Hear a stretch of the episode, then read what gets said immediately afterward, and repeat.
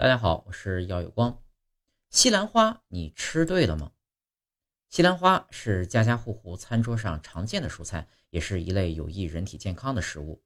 常见的烹饪西兰花的方法呢是水煮，但这种方法呢会引起大量水溶性维生素的流失，因此呢并不呃受到营养学家们的看好。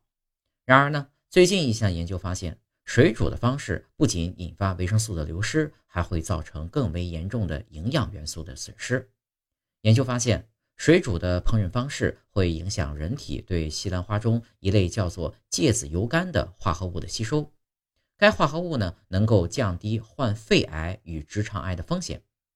二零一一年，研究者们比较了两组不同的人群体内抗癌芥子油苷的含量，他们发现呢。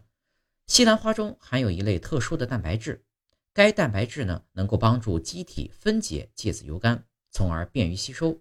而提纯的营养成分中呢则没有这一蛋白。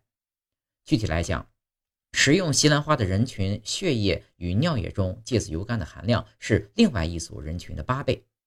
另外呢，该课题的首席研究员认为，过度的烹饪，比如说水煮，会严重的降低西兰花中这一蛋白质的酶活性。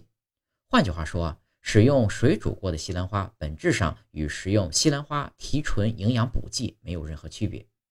幸运的是，他们找到了一个可以挽救这一错误烹饪带来的后果的办法，那就是适当饮用煮过西兰花的水。西兰花水啊，并不是一个新鲜的概念。实际上，1999年哈佛医学院编写的《家庭健康指导手册》就曾建议保留辅助过西兰花的水，用于熬汤、调味。炖肉等等。然而呢，煮过西兰花的水呢，并不容易保存，寄生虫是一个很大的问题。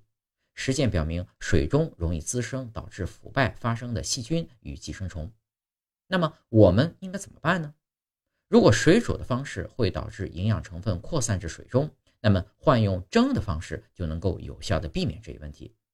在最近发表的这一研究结果中啊，作者们提倡，为了尽可能保留西兰花中的芥子油苷。最好的烹饪方法应该是蒸，这也同样适用于其他的绿色蔬菜。